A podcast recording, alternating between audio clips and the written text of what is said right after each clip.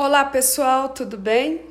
Nesse novo episódio da série O Ego Vai Nos Matar, eu gostaria de trazer para vocês uma reflexão sobre o prejuízo financeiro do preconceito da nossa sociedade, de um modo geral.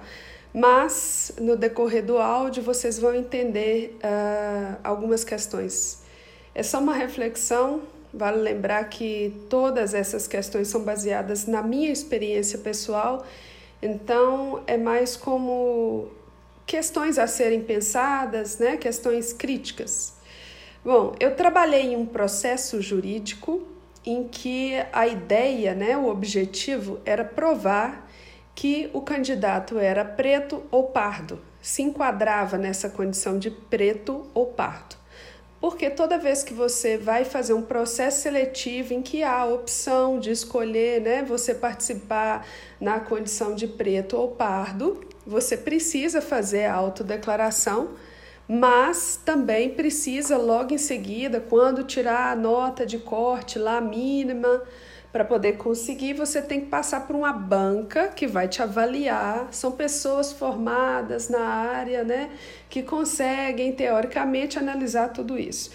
É, por muito tempo essa situação ficou muito subjetiva, né? A autodeclaração era suficiente.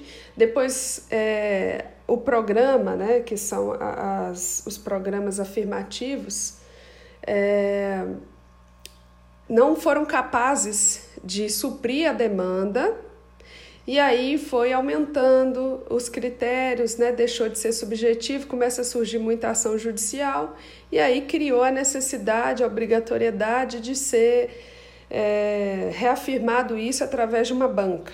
Você até pode recorrer. Então imaginem a situação: você está concorrendo a um ingresso numa faculdade federal, um concurso público ou o que for, que usa essas, essas políticas afirmativas. É, e aí, depois da autodeclaração, depois de fazer o teste, depois disso tudo, você ainda vai ser avaliado fisicamente. Você se apresenta diante de três pessoas que vão dizer se acham que você é branco mesmo, quer dizer, se você é pardo mesmo, se você é negro mesmo, baseado em um monte de características e estudos. Então, é, assistindo uma série chamada Advogada Extraordinária, que é bem parecida ali com The Good Doctor e trata aí de algumas questões relativas a preconceito, eu fiquei pensando sobre quanto o preconceito é prejudicial financeiramente para a economia. Imagine só que na série a moça é, principal da série, a advogada, ela tem autismo não é uma realidade de todos os autistas, mas ela tem uma inteligência extraordinária. Apesar das características né, do autismo, do espectro autista, é, em que ela tem a dificuldade da socialização, né, e aí isso dificulta inclusive a apresentação pessoal dela, ela é muito inteligente naquilo que é a execução do trabalho. Então, fez uma boa faculdade, conseguiu finalizar essa faculdade, tirou nota muito alta na OAB, o que seria a OAB, né, naquele lugar, é, e formou com honras, sempre o primeiro lugar dela. Só que ela tem dificuldades nas questões mais simples, que são a socialização, o entendimento das expressões humanas, né, a convivência e tal. Tudo isso pode ser treinado, tanto que ela sobreviveu, né, até aquela idade e passou por todo esse procedimento. Bom, ok, terminou, entrou para uma lista para poder participar, foi encaminhada para ser funcionária de um dos melhores escritórios de advocacia, como acontece com os melhores alunos daquele curso. Acontece muito também em Cefetes e FETs, escolas federais, que os melhores acabam sendo encaminhados para bons empregos, Senai, Senac, esses cursos da vida. Só que ela não passou nas entrevistas, né? Ela foi julgada pela incapacidade dela de socialização, de apresentação, e ela já foi bloqueada ali, independente da nota que ela tirou, dela ter sido é, formada com honras, enfim, por vários motivos. Primeiro, porque aquelas empresas não estão dispostas a lidar com esse tipo de pessoa. Perfil né? Quando eu digo tipo entre aspas, é a, a empresa não acredita que vai ter que criar uma estrutura muito grande para poder receber aquela pessoa, ou aquele gestor não está preparado para lidar com a situação, ou para ultrapassar o limite daquilo que é a avaliação externa daquela pessoa ou aquela primeira impressão. Mas isso não acontece só com autistas ou deficientes de, de outros tipos. Acontece com negros, acontece com pobres, acontece com mulheres acontece com várias pessoas. Não é sobre a discussão do preconceito só em si, mas do prejuízo que esse bloqueio social para esses grupos de pessoas traz. Imagina então que ela não conseguiu passar, ninguém quis nem saber mais do currículo dela depois que viu lá que ela era autista. Enfim, ninguém se qualificou para avaliá-la. E aí ela não consegue entrar, mas existe alguém lá dentro da empresa que tem uma, um cargo alto e que conhece aquela menina e recomenda ela. Então ela entra seis meses depois por indicação. Então ela não passou pelas entrevistas, porque ela nem chegou a pular as etapas, ela foi eliminada lá no início por alguém que não queria lidar com aquele perfil. Mas seis meses depois ela entra em igualdade com as outras pessoas, teoricamente, porque alguém de maior poder lá dentro sabia que além do autismo dela, ela tinha competência técnica para poder passar. Alguém leu a segunda página do currículo dela. Ah, e aí tem um outro rapaz que se sente injustiçado porque ela entrou dessa forma e ele passa a série inteira tentando provar que ela é uma fraude, porque ela foi indicada, mas ela se destaca de verdade como a melhor funcionária daquele escritório, porque ela tem uma criatividade que complementa a inteligência deles. Ela pensa além daquelas pessoas ela não tem bloqueios mentais, porque ela já sofre um preconceito que ela tem que lidar desde sempre com aquilo. Então, isso fez dela um ser humano até mais é, competente para lidar com coisas que estão além daquilo que o ser humano preconceituoso se limita a lidar. Mas ele não para nem um minuto para pensar nisso.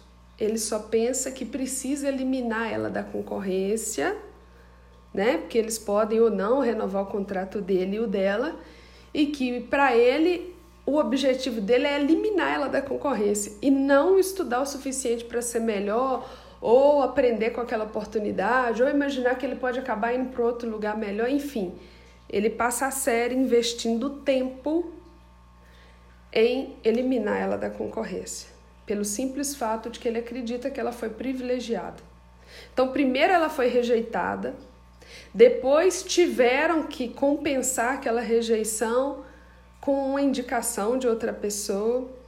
Por fim, tiveram que fazer com que aqueles funcionários aceitassem que, apesar daquela pessoa ter entrado em outro tipo de condição, ela tinha pé de igualdade com eles. Então, olha o custo disso. E aí vamos pensar no preconceito de modo geral. Você tem uma empresa, uma escola, qualquer lugar que possa contratar ou que possa dar acesso a um negro, a uma mulher, a, a um homossexual ou a um deficiente. E essa pessoa ou essa empresa, essa escola, esse lugar não tem pessoas qualificadas para avaliar além daquela característica. Porque a sociedade é preconceituosa, porque as pessoas julgam que o negro tem menos condição, porque o negro foi escravo por muito tempo, porque tem que compensar todo aquele preconceito. E aí, essa mesma sociedade que não dá acesso porque não consegue ultrapassar o limite do preconceito, depois tem que sentar, avaliar seu próprio preconceito, criar uma lei de política afirmativa para poder facilitar o acesso daquelas pessoas como forma de compensar, tratando os iguais como iguais, os desiguais como desiguais, e tem certas desigualdades que não seriam desigualdades, elas, elas se transformam em desigualdades, como a, a cor da pele não devia ser considerada uma desigualdade. Mas aí começa lá na base, né? Quando você tem as pessoas com dificuldade de acesso desde a, das questões mais de dignidade, né? Saúde, educação e tudo mais. Porque se um pai de família é, sofre preconceito para conseguir um emprego melhor, um acesso melhor, ele é treinado desde criança que o negro sempre vai sofrer preconceito, ele já não tem uma vida tão boa e isso reflete na toda a família dele. Então, por causa de um limite mental, emocional, histórico, a mesma sociedade tem que criar mecanismo de acesso para essas pessoas. Aí já tem um custo para isso. O preconceito gera necessidade da compensação. Você gera um direito que a pessoa talvez não precisasse usar, porque vamos lembrar que obrigação é uma coisa que a gente tem que fazer. Direito é uma coisa que você usa se você quiser. Ninguém é obrigado a usar um direito. Você tem à disposição. Lógico que se você demorar, tem prazo para usar. Tem requisitos. Mas direito é uma coisa que você usa se quiser. Mas aí você é, não se sente obrigada a contratar e cria um direito para aquela pessoa, para ela ter que que aquela sociedade crie uma lei para dar acesso àquela pessoa, porque você é preconceituoso demais e aí você tem esse custo. E quando essa pessoa consegue o acesso, mas aquelas pessoas que, que rejeitaram ela antes só estão aceitando porque tiveram que criar um direito, e aí elas têm que gastar com treinamento para os outros funcionários entenderem, ou as outras pessoas, outros coleguinhas entenderem que aquela pessoa tem que ser aceita naquela condição. Olha o custo financeiro do preconceito.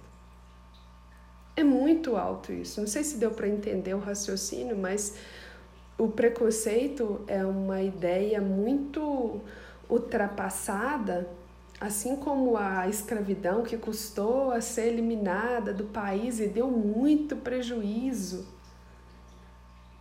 e aí virou uma compensação eterna daquilo. Já que a questão é financeira, né, diz que o coração do homem se amolece faz quando se trata de dinheiro, já que deixar de xingar as pessoas de negro, de não sei o que, ou de fa fazer mal para mulheres e não sei o que, o preconceituoso ele se sente fraco diante daquela pessoa. Só que ele não, não admite isso. E quando ele não consegue admitir, ele entra numa neura de querer eliminar aquela pessoa da concorrência dele. E aí ele perde tanto tempo tentando eliminar aquela pessoa que ele nem percebe que aquela pessoa tem a competência necessária, que o limite é dele e que ele está tendo um custo investindo naquilo. É como se você tivesse raiva de alguém mas você não pode fazer nada com a sua raiva e você ajuiza uma ação contra a pessoa pedindo danos pela raiva que você tem do outro. E às vezes o, o, o dano que a pessoa, o prejuízo que a pessoa te causou é tipo de 300 reais. Mas você tem tanta raiva da pessoa que ao invés de você ultrapassar o limite da sua raiva, você ajuiza uma ação e gasta 10 vezes mais do que o valor que a pessoa te deve só porque você tem raiva dela. E não é sobre os 300 reais, é sobre a raiva que você tem da pessoa. Então, é muito complexo essa coisa de. o ciclo é, do, do preconceito. É um ciclo prejudicial, financeiramente muito prejudicial. O capitalismo que gosta muito de dinheiro, né, que é focado na meritocracia, na produção em massa e tudo mais, perde muito dinheiro com isso. Muito dinheiro. Já que o argumento é financeiro, então sim, o primeiro argumento para você parar de ter preconceito é que o prejuízo é grande. Talvez se você caminhasse junto com as pessoas, perdesse menos tempo tendo que criar leis e discutindo sobre minorias e tudo mais, talvez a gente ganhasse mais dinheiro junto do que se dividindo. Então, quando a gente for ter preconceito, notar que a gente sente preconceito em relação a alguém, Vamos pensar por um minuto. Isso é só uma coisa que me ensinaram? Eu me sinto mal perto daquela pessoa? Eu estou reconhecendo, na verdade, que ela é superior a mim, mas se eu reconhecer isso, o meu ego vai acabar me matando, né? É complexo e ao mesmo tempo é tão simples. A gente economizaria muito dinheiro só deixando de ter preconceito. Muito simples isso.